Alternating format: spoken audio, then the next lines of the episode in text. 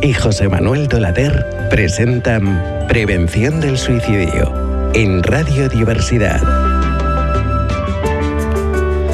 Muy buenas tardes, muy buenas tardes, queridos amigos, queridas amigas. Bienvenidos a este programa Prevención del Suicidio, un nuevo programa porque es un nuevo año y una nueva radio, radiodiversidad.com. Soy José Manuel Dolade y aquí tengo mi compi. Hola, buenas tardes a todos en este nuevo programa. Buenas tardes, soy Ana Lancho y estoy aquí pues con José Manuel Dolader. Eso es, para un programa de prevención del suicidio que creo que algo sabemos, ¿no? Hombre, yo creo que con los años que llevamos ya trabajando en la prevención del suicidio, pues efectivamente algo sabemos y sobre todo también de toda la cantidad de personas que han pasado por esta sede y por esta radio que nos han contado muchas cosas sobre la prevención del suicidio, tanto en testimonios como profesionales que han hablado de la prevención. En este primer programa eh, de, este año nuevo eh, contamos con la colaboración de una gran empresa y una gran entidad. Bueno, es una fundación. Es una fundación, es una gran entidad. Una gran entidad que es la Fundación Priconsa, que es una fundación que, bueno, pues mm, colaboran, colaboramos con ella y, bueno, pues más adelante comentaré un poco qué es lo que hace la Fundación y los objetivos que tienen y demás para que todo el mundo conozca un poco también la Fundación Priconsa. Ajá. O sea, aquí en este programa van a pasar pues personas que profesionales por un lado psiquiatras, psicólogos, en primera persona, personas que han sufrido también alguna ideación suicida, familiares y al primer programa queríamos traer a una persona, una persona que admiramos no tanto porque la conozcamos, sino porque es muy amiga de una de las personas, eh, Rafael, eh, que es una de las personas, Rafael Martínez, que más se ha movido en España por la, y que se está moviendo por la prevención del suicidio. Un amigo nuestro que, bueno, que su hija se precipitó mm, de una altura, perdió a su hija y desde entonces pues se dedica un poco a dar visibilidad a la salud mental y sobre todo la prevención del suicidio. Sí que quiero que, bueno, que todos nuestros oyentes sepan que esto se trata de hacer un programa positivo. Eh, vamos siempre a hablar de la prevención y vamos a hablar pues para ayudar a las personas que se puedan encontrar en momentos críticos que bueno pues a ver que, que, escuchen a otras personas que han pasado por ello que escuchen a profesionales que saben que, que les pueden ayudar bueno siempre desde un poco la visión mm, positiva y siempre pensando en la prevención bueno, pues fíjate, te decía que vamos a traer a una persona, una persona muy positiva, que es Lidia, ella es utrerana. Eh, Lidia, muy buenas tardes. Buenas tardes, José Manuel y Ana. Buenas tardes, Lidia. Primero, agradecerte que estés aquí con nosotros en este primer programa y, bueno, pues que nos cuentes lo que nos vas a contar, que, creo que, eh, como decía antes, pues puede ayudar a muchas personas. Así que gracias por tu generosidad. Bueno, pues ella ha escrito un libro. ¿Por qué no nos dices el nombre del libro lo primero y después nos cuentas tu historia y qué es lo que vamos a encontrar en ese libro? Vale, bueno, el libro es autobiográfico completamente y se llama Gracias por tu valentía, familia, bulimia y abusos, una historia que contar. Ya casi nos dices todo con el nombre. sí, un poco sí, claro, para ya introducir al lector que sabe perfectamente lo que se va, lo que se va a encontrar. Y el libro, bueno, pues narra, narra mi vida desde que tengo 10 años y se divorcian mis padres. Y a raíz de ahí, bueno, me van sucediendo una serie de circunstancias eh, bueno, pues no demasiado positivas, por así decirlo, y me voy adentrando en el mundo de, la bulimia nerviosa. Y bueno, pues el libro eh, trata un poco de cómo, cómo, yo lo superé, cómo lo viví. Yo también estuve a punto de suicidarme y realmente yo estaba, cuando le hablo con Rafa, como tú lo has nombrado, que yo lo, le tengo muchísimo cariño, me parece una persona increíble todo lo que está haciendo y luchando por, por su hija, que ya no está, pues eh, yo también estaba en una azotea y justamente en el momento que iba a saltar mi madre me cogió.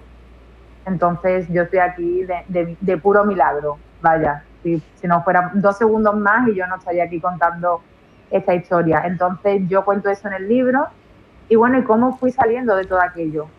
Y, a, y 17 años más tarde me encuentro aquí, eh, sacando el libro eh, y dando la, la, visibilidad que la salud mental necesita, que no hay, para, bajo mi punto de vista, no hay en España. Y la prevención del suicidio, para mí, parece, tiene muchas carencias en España, prácticamente todas, la verdad. O sea, después de esa experiencia has pasado 17 años, afortunadamente superada, y eres una persona, todos somos normales, eras normal también hace 17 años, ¿no? Pero llevas una vida... Funcionales, me gusta a mí más decirlo, funcionales. Exactamente. normales es normal, ¿no? Para cada uno es, eh, normal es una cosa, una persona completamente funcional, que puedo hacer mi vida soy madre, tengo dos peques y llevo mi vida para adelante. O sea, que Oye, yo te quería no preguntar, sí, te quería preguntar que, bueno, ahora que ya llevas una vida totalmente estable y que llevas una, una vida pues con una calidad mm, buena, con los problemas supongo que tenemos cualquiera de nosotros, em, mm, ¿te han ayudado, aparte de tu madre, que fue la que te salvó, pero ¿cómo, cómo pudiste superar esto? Pues con profesionales, eh, tú sola que de repente viviste una catarsis y dijiste, tengo que salir adelante, ¿qué, qué fue lo que más te impulsó a continuar la vida? Sí, bueno, eh, a mí se me han juntado dos factores que los cuento en el libro. Eh, yo a la vez que, que me detectan, porque ya llevaba seis años con, con la bulimia y mi madre pues ya estaba, bueno, yo era una mentirosa increíble, ¿no? Evidentemente yo me decía a mi madre, ¿has comido? Y yo sí, por supuesto, tal. Nos volvemos súper mentirosos las personas que padecemos esa enfermedad. Eh, ya era demasiado aparente, ¿no? De que tenía una enfermedad y bueno, fui yo realmente la que se dio cuenta y a la misma vez coincidió con que a mi padre le detectaron un, tumor cerebral y le dieron seis meses de vida. Entonces se me, se me juntaron dos cosas, ¿vale? Con 19 años. Que yo me estaba curando en un hospital de, de día, estaba ingresada, y la muerte de mi padre. Bueno, y otras muchas historias que, que se cuentan en el libro. Entonces, eh, realmente a mí lo que me hizo cambiar de vida, eh, cambiar la perspectiva, por aparte que tenía un tratamiento farmacológico, unos profesionales increíbles, fue ver el día que se murió mi padre, que lo ingres- ingresaron en la UCI y él me decía, tienes que seguir adelante, Lidia, tienes que luchar, yo quiero seguir viviendo. Yo decía, guau, o sea, una persona de 36 años mayor que yo, que no le- la vida no le está dando esa oportunidad, le ha pasado esto, le ha tocado esto y quiere seguir viviendo. Yo que tengo 19 años, no quiero seguir, no quiero seguir así, algo está fallando ¿no? en, mi, en mi cerebro. Y eso fue un poco el impulso que yo, que yo tomé, fue un poco lo que me hizo abrir la mente, por aparte de todo el tratamiento que yo llevaba a mi espalda, por supuesto. Qué bien, mira, me alegro que digas esto porque, bueno, con nosotros está nuestro embajador, que es Javi Martín. Yo no sé, bueno, no sé la edad que tienes y no sé si te acuerdas de él, pero era de Caiga quien caiga, del de las gafas, los programas estos de, de Caiga quien sí. caiga. Bueno, pues Javi Martín era uno de ellos, que era el jovencito, el más jovencito de todos. Bueno, pues hoy tiene ya su edad y es nuestro embajador. Y fíjate que a él también, él también tuvo un intento de suicidio, un trastorno bipolar y un intento de suicidio. Y dice que, que es verdad, yo creo que lo decís todos un poco, que a él le salvó precisamente el amor que sentía por su pareja y solamente pensar que cómo se iba a quedar él después, su pareja, cómo se iba a quedar después de verle a él mm, eh, precipitado en, eh, en el suelo de, un ático en el que vivía, pues fue realmente lo que le salvó. A ti te salvó el amor de tu padre porque pensaste que cómo le ibas a lo mejor a fallar, ¿no? Y cómo fue el, el que te dio un poco el, ahí el empujón para, para seguir adelante. Y es verdad, yo creo que todos lo decís, que es un poco el amor de las personas el que al final os salva y os, os sigue acompañando para, para salir de ello, ¿no? Completamente. Sí. Oye, siempre hay algo, siempre hay un que te cambia. Mm. fíjate, hay una cosa que me llama la atención. Una vida estable, un matrimonio feliz, dos hijos. Eh, ¿Por qué decides escribir este libro?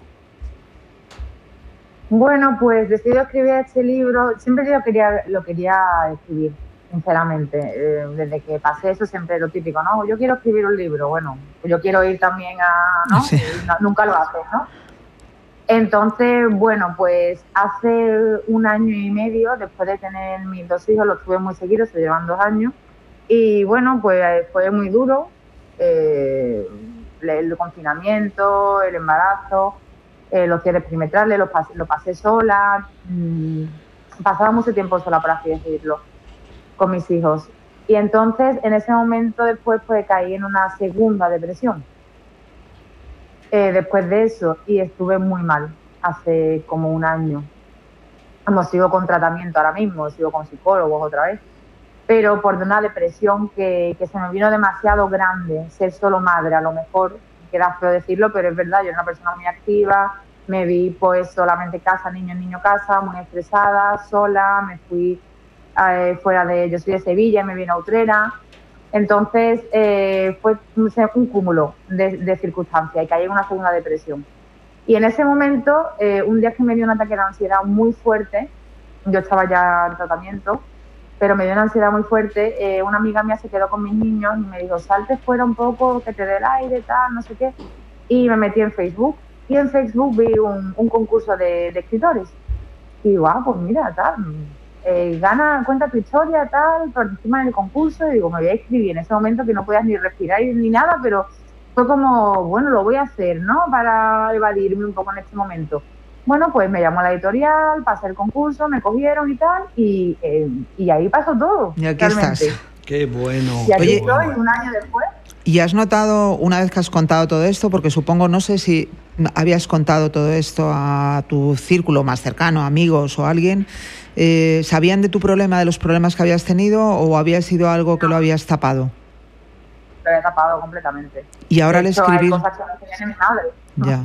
Y ahora al escribir esto y que todo el mundo se entera y que todo el mundo lo sabe, ¿cómo te han acogido? Súper bien. Ya. Súper, súper, súper bien. Y te habrás quedado súper a gusto además, ¿no? Me he quedado que soy otra persona completamente. Además, eh, es verdad que estoy creando como mi, mi red de valientes, como yo le digo en mis redes sociales, mi comunidad de valientes, porque surgió todo porque me empezaron a escribir la gente, me empezaron a agregar por el tema del libro, hacer promoción y tal. Y entonces, eh, un día que, me contaban cosas muy fuertes de intento de suicidio también de ellos, de problemas con, con la depresión, con la ansiedad, y yo les decía, soy unos valientes y la gente no nos, nos cataloga como de personas. El último vídeo que hice, eh, fue esta semana, y lo decía, digo, hay gente que nos dice que estamos malitos, somos los malitos. O sea, ese es el tipo de empatía que hay con, con las personas que sufren un trastorno de la salud mental. Eso lo he escuchado y varias veces.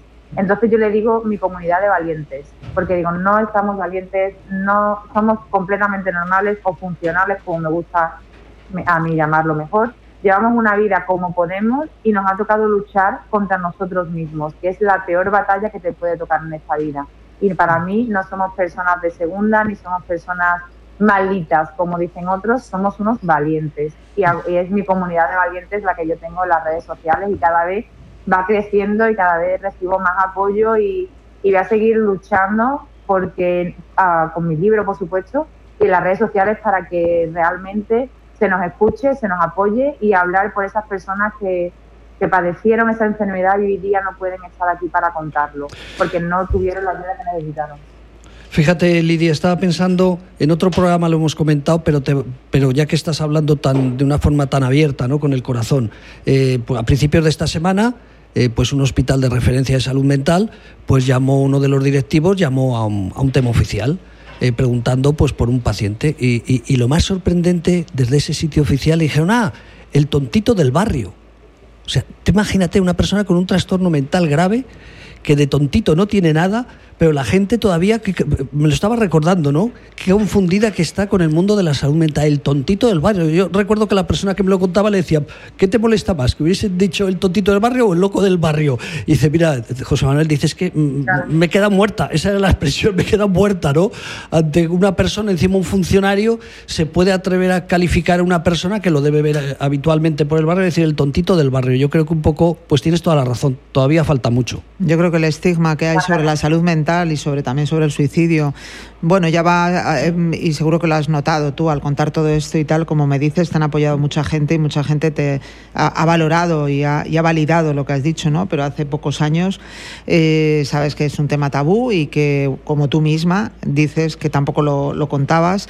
Y hay muchas veces que, está el estigma ese de si lo cuento van a decir que, si estoy loco, van a decir que qué problemas he tenido en la familia, que no sé qué.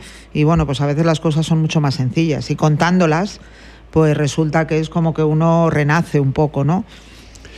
Pues nada. Pero bueno, a día de hoy, ¿eh? a día de hoy mm, me, sigue pasando. O sea, yo porque ya he vivido, ¿verdad? yo tengo 36 años, todavía soy joven, ¿no? Pero es verdad que yo he vivido lo mío, eh, he pasado mucho tiempo sola y he dicho, es que a mí ya me da igual lo que me digan. Mm, o sea, que en el momento de voy a luchar y el que se ponga que me diga que estoy lo que tal, pues digo, mira, pues nada, que, me den una paguita, que te diga, es que ya estoy en otro punto de mi vida, completamente, después de todo lo que yo he pasado y lo he pasado muchos momentos sola. Entonces, a mí ya me da igual. Entonces, mm. sí, pero sí, sí hay muchísima gente detrás mía que me escribe y no quieren dar la cara. Ya por su pareja, por su trabajo y por mil cosas más. por la sociedad. ¿Y te has planteado escribir algún otro libro? ¿O de momento estás un poco.? Ay, me las pillado, Ana, porque tenía yo una información aquí de primera mano. Que dentro poquito, después del éxito que está teniendo eh, este libro escrito por Lidia, que es eh, Familiar, Bulimia, Abusos, una historia que contar, pues sé que este año próximo. ¿Perdón? Gracias por tu valentía. Gracias por tu valentía, perdona. Eh, sé que, que está ya preparando un segundo libro. Sí, sí, lo estoy preparando. Pero también tengo dos, dos objetivos ahora mismo. Uno es el libro, que está planeado, tengo hasta el título, o sea que está bastante avanzado. Y otro es, en septiembre me quiero apuntar a empezar psicología. Ah, qué bien. Qué bueno. Qué bien. Entonces, tengo esos dos objetivos y porque yo soy de relación, yo tengo mi carrera de relaciones laborales, recursos humanos y tal, pero no está encaminada a la sanidad. Hmm. Entonces sí quiero dedicarme para intentar desde dentro ayudar más hacer que cambien las cosas.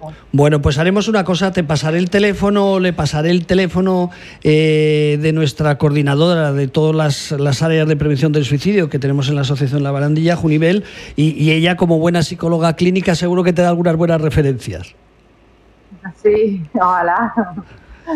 La verdad que es un gusto hablar con personas como, como tú, sobre todo tan generosas, que cuentas su historia, que encima con esa historia quieres ayudar a gente, que estás cogiendo datos, bueno, datos, llamadas, o, que estás intentando crear ahí una red de apoyo con, otras personas que han pasado lo que tú. Y sobre todo, pues que te sirva a ti pues para, para bueno, pues para mm, desalojarte de cosas y para quitar cosas de la mochila y para quedarte pues como más, más tranquila y decir, uff, pues ya, ya lo he soltado y a partir de ahora a vivir con esos niños que tienes que seguro que te, que te llevan mucho tiempo y que te necesitarán pues, pues, pues al 100%, obviamente. Completamente.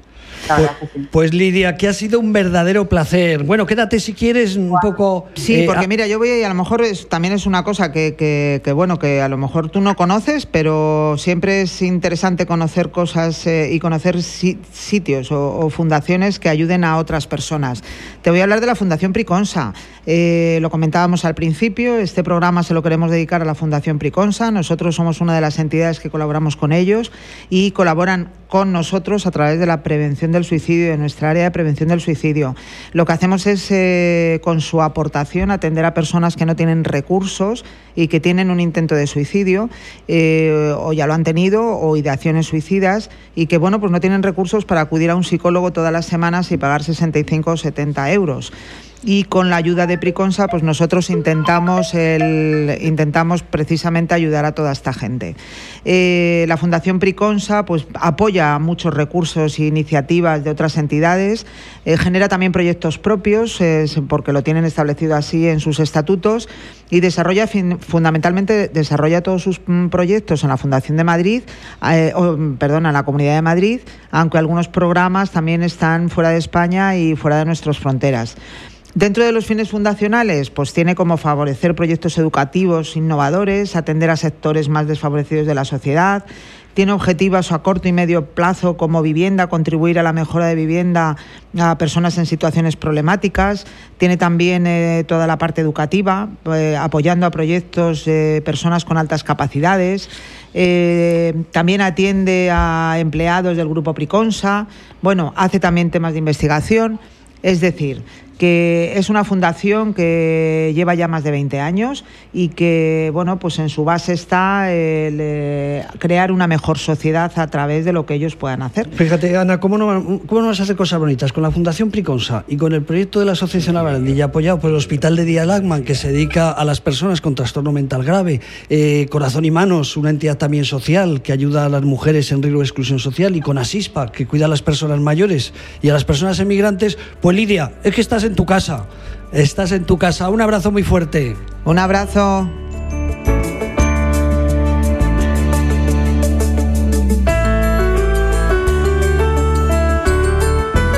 Bueno, queridos oyentes, espero que les haya gustado este primer programa y todos los sábados nos van a escuchar aquí en radiodiversidad.com. Un abrazo muy fuerte.